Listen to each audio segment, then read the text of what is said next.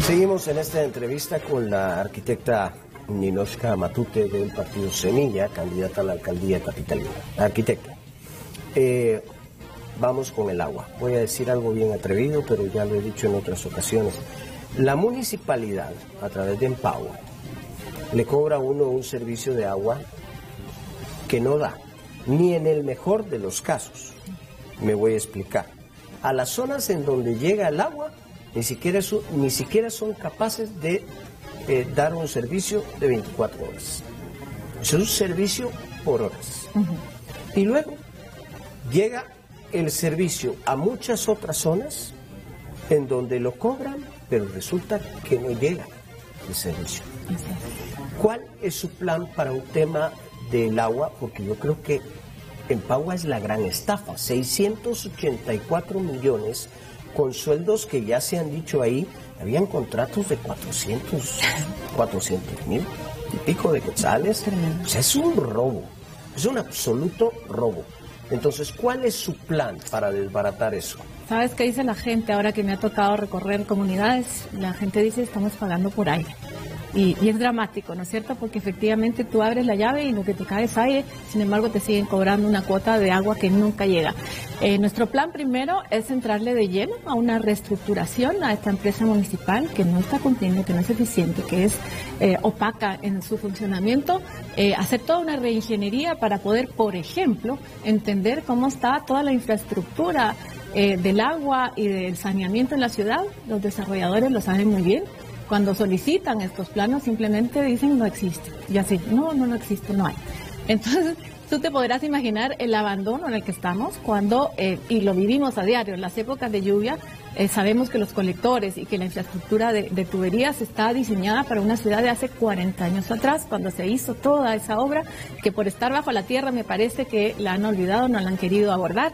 Eh, yo no sé cuáles son los intereses, pero es evidente que eso ha estado dentro de la parte más dolorosa del abandono municipal. utilizó una palabra que me gusta, pero que implica para cualquier político una palabra muy difícil. Para el sector privado la palabra reestructuración ah. significa le voy a dar vuelta a una empresa y voy a despedir gente. Voy a dejar a la gente que racionalmente debe de estar trabajando y a toda gente que está de más, que todos sabemos que en las instituciones públicas hay mucha gente de más porque los partidos meten a sus amigos y hay muchísima gente de más, pues hay que salir de ellos. Ahora, Hablamos de reestructuración. ¿De esa reestructuración o de qué reestructuración hablamos? Porque eso implica despidos.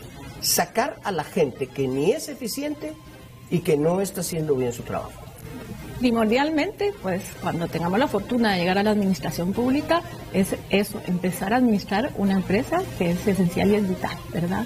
O sea, cambiando las cabezas tiene ya buena parte de esa reestructuración, sin duda, sí. Las cabezas serán, ¿cuántas serán las cabezas de Empagua? ¿20? Bueno, están todas las juntas directivas o la junta directiva de Empagua. en fin, vamos a, sanear eso y es una gran parte del problema, definitivamente. Ahora lo otro, eh, a mí siempre me gusta enfatizar que nosotros creemos que hay gente muy buena en la municipalidad y que un país como Guatemala no se puede dar el lujo de hacer borrón y cuenta nueva. O sea, hay que tener el suficiente criterio y la capacidad técnica para distinguir qué sí está funcionando y qué funcionario tiene la capacidad de quedarse y, dar respuesta por lo que se le está pagando. Así que ese sería el análisis. Si hay gente de más, si hay favores políticos que pagar, definitivamente en nuestra administración no se van a aceptar. A, eh, a ver, yo quiero que lo dejemos claro, porque ya me emocionó en dos momentos en esta entrevista. Uno, usted mencionó alianzas público-privadas y dos, mencionó una reestructuración. Jamás en la vida yo le había oído a Semilla una cosa como esa. Jamás. Jamás. Entonces, creo que eso es realista. O sea, hay cosas que la municipalidad si queremos hacer un metro, no lo va a poder hacer la municipalidad. Y si vamos a esperar a que venga un gobierno a que dé el dinero, eh, eh, vamos a quedarnos sentados. Entonces tiene que ser una compañía que lo venga a poner. Pero esa compañía tiene que estar segura de que no se lo van a quitar en dos días. Mucha certeza, claro. Bueno, entonces, usted me menciona palabras claves y suenan, eh, suena cuerdo, pero el tema es que su partido no habla de eso. Posiblemente lo importante aquí es que yo hablo de eso. Mi experiencia eh, profesional me ha llevado a entender que eh, las alianzas público-privadas son imprescindibles. El único pero, no pero, el único detalle que es importante tener en cuenta es que estas alianzas tienen que ser ganar, ganar, y que el Estado no puede verse afectado por este tipo de alianzas. Y creo que eso los empresarios lo entienden, al final todos somos guatemaltecos y lo que queremos, lo que queremos lograr es una mejor ciudad y con eso un mejor país. Tienen que ser transparentes y tiene que ser algo donde ganemos nosotros, pero también gane el empresario, porque el empresario no lo hace porque qué bonita cara tiene. Así es, entonces se puede, se debe hacer, de hecho, y, en eso estamos empeñados. Ah, bien, siguiendo en este recorrido municipal. Bien, eh, el tema del, tránsito. Parece muy ligado al tema del transporte público. Y sí y no. En Guatemala, debido a la inseguridad, nuestro vehículo es también nuestra pequeña caparazón de seguridad, falsa, pero es nuestra pequeña caparazón de seguridad. Además, por las distancias en las que estamos, pues el vehículo se ha vuelto imprescindible. La ciudad no crece, la MUNI tiene un techo en muchas áreas que es ridículo, supuestamente por la presencia del aeropuerto, y hay muchísimas ciudades del mundo con aeropuertos adentro de la ciudad, pero que no tienen un techo tan ridículo para los edificios y para la propiedad horizontal que podría hacer que la ciudad se estreche y que las distancias y el transporte sea más lógico. ¿Cómo va a abordar el tema del tránsito vehicular? Tú tienes mucha razón en tu análisis. Debemos promover ciudades densas y compactas, ¿verdad? Eh, eso tiene mucho que ver con el ordenamiento territorial. Si bien en, la ciudad de Guatemala existe el POT, hay que eh, revisarlo y actualizarlo eh, para poder permitir y promover que esto sea realmente así, que no tengamos eh, restricciones ridículas donde no corresponde y donde tengamos verdaderas restricciones importantes que sí se hagan cumplir, que es otro tema del ordenamiento territorial. Em, el tema del vehículo eh, privado creo que sí tiene mucho que ver con esa sensación de seguridad que uno puede tener, pero em, que definitivamente es, es falsa, pero sobre todo es ineficiente. O sea, realmente, aunque tú tengas el deseo de, transportarte con esa libertad que antes significaba tener un vehículo propio, eso no es real, ¿verdad? Y pasamos todos eh, parejo, eh, una hora y media por trayecto, al final tres, cuatro horas de tu día sacrificados en ese tráfico infernal donde la salud mental se afecta, donde la familia se disgrega, en fin, un montón de, de efectos colaterales que tiene el tráfico en el que estamos sumidos. Entonces, si hay una relación directa entre el tráfico, el congestionamiento y el transporte público, porque mientras tú puedas generar una oferta donde la persona, el individuo, el ciudadano, no importa su barrio, su clase social, pueda sentirse seguro y pueda transportarse en, horas razonables, en un tiempo razonable. Eh, eh, hacer una hora y media por siete kilómetros no, no es razonable. Eh, personalmente yo y muchas de las personas con las que he hablado, incluso quienes se resisten a dejar su carro vehicular, estarían dispuestas a dejar el carro si tienen un bus, un bus eficiente, seguro, rápido, que llega por él, que lo conecta con el transporte público en los ejes importantes de la ciudad, con el, Transmetro. Eh, es posible, es a largo plazo y un tema importante que es transversal a cualquier programa municipal tiene que ver con la comunicación y con, sobre todo, la educación, porque necesitamos empezar a cambiar la mentalidad, ¿verdad? Entender que el bien común es... Eh, termina beneficiándote a, tu propio bienestar. Entonces, mientras más gente viva mejor, tenga eh, capacidad de rendir, de ser eficiente en su trabajo, eh, pues todos nos vamos a beneficiar. Entonces, lo colectivo sobre lo eh, privado creo que es muy importante. en la pirámide de, beneficios de, los diferentes actores en la ciudad, el peatón es el que tiene que tener las ventajas sobre cualquier otro tipo de transporte público y hacia allá es que nosotros estamos enfocados. Bien, vamos a hacer una nueva pausa, pero regresamos.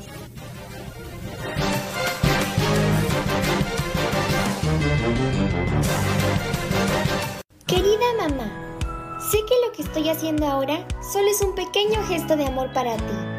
Hoy no es cualquier día, porque queremos sorprenderte. Solo nos faltan algunos detalles. Pero antes de que vengas, Solo queremos agradecerte por ser nuestra luz. Gracias por enseñarnos a valorar la vida. Gracias por existir. Gracias por tu entrega. ¡Feliz día, mamá! Te desea TV Azteca Guate. Lebusol, el suero para diabéticos. Tome Lebusol si siente boca seca, cansancio, sed o dolor de cabeza. Adquiera su Lebusol a 2 por 34.95 en Farmacias Galeno, Patres y Cruz Verde.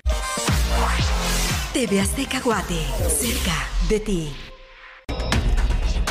El volcán de fuego tiene constante actividad. Ante la caída de ceniza, limpia el techo de tu casa. Cubre los depósitos de agua y utiliza mascarilla. Ubica las rutas de evacuación en tu comunidad. Si vives en zonas de riesgo, permanece atento de información oficial. TV Azteca Guate, más cerca de ti.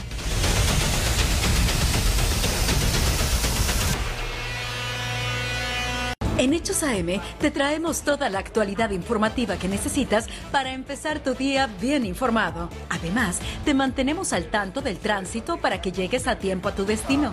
Y en los Hechos del Mundo te presentamos la información de manera puntual junto al equipo de nuestras agencias de noticias. ¿Eres apasionado del deporte? Tenemos toda la información sobre tus equipos favoritos y los eventos más importantes. Y si te gusta el mundo del espectáculo, no te preocupes, también tenemos todas las novedades y las noticias de la farándula. Comienza tu día con toda la energía y la información que necesitas. Lunes a viernes en Hechos AM, a partir de las 5.45 de la mañana. Solo por TV Azteca Guate. Con orden y transformación tendremos una Guatemala moderna. Mi proyecto de puerto a puerto activará la movilidad, la economía y el turismo. La carretera frontera a frontera enlazará con El Salvador, Honduras y México. Modernidad y desarrollo para todos los chaqueños. Orden y transformación. Sandra Torres, presidenta. Vota UNE. Comienza tus mañanas llenas de alegría con nuestros conductores.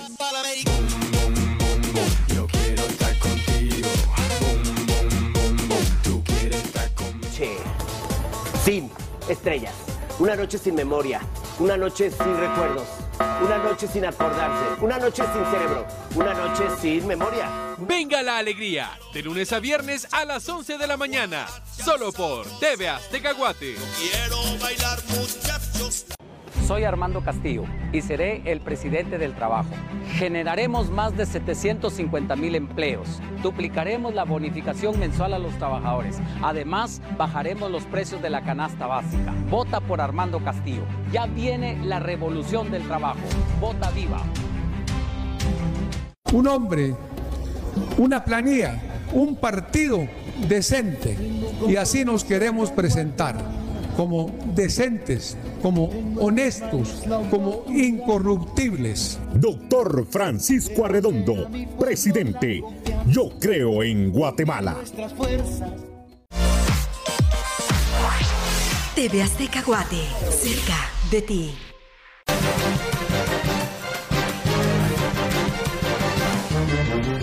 Continuamos entonces platicando con la candidata a la alcaldía por el partido Semilla, Ninoshka Matute.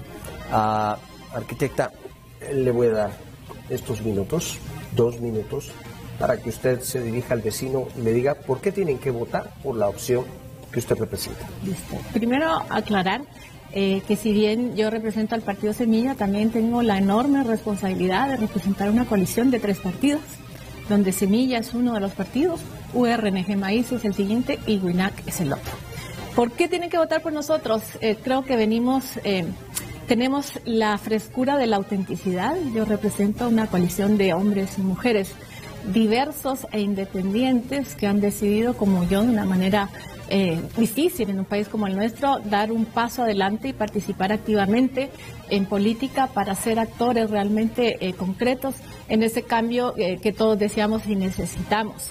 Eh, además, eh, por la forma en que se fueron acomodando las piezas, esta coalición la termina eh, liderando una persona normal, común y corriente, una mujer que, que yo represento, que es además arquitecta y que ha destinado o dedicado toda su vida a tratar de entender y mejorar las condiciones de la ciudad porque tenemos clara conciencia que es a través de esa dignificación del espacio público de la ciudad que podemos mejorar cuantitativamente la calidad de vida de todas las personas que habitan esta ciudad.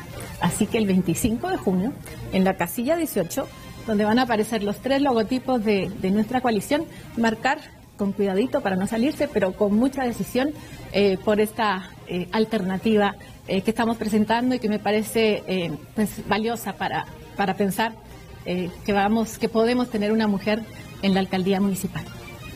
Bien, pues muchas gracias arquitecta por haber estado con nosotros, por haber eh, aceptado la invitación. A ustedes también muchas gracias por su compañía. Tengan una excelente noche y pasen. bien.